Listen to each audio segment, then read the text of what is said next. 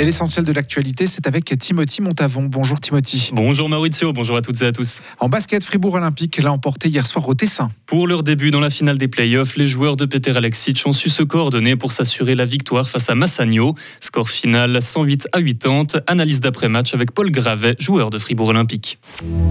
Retrouvez toute l'info sur frappe et frappe.ch.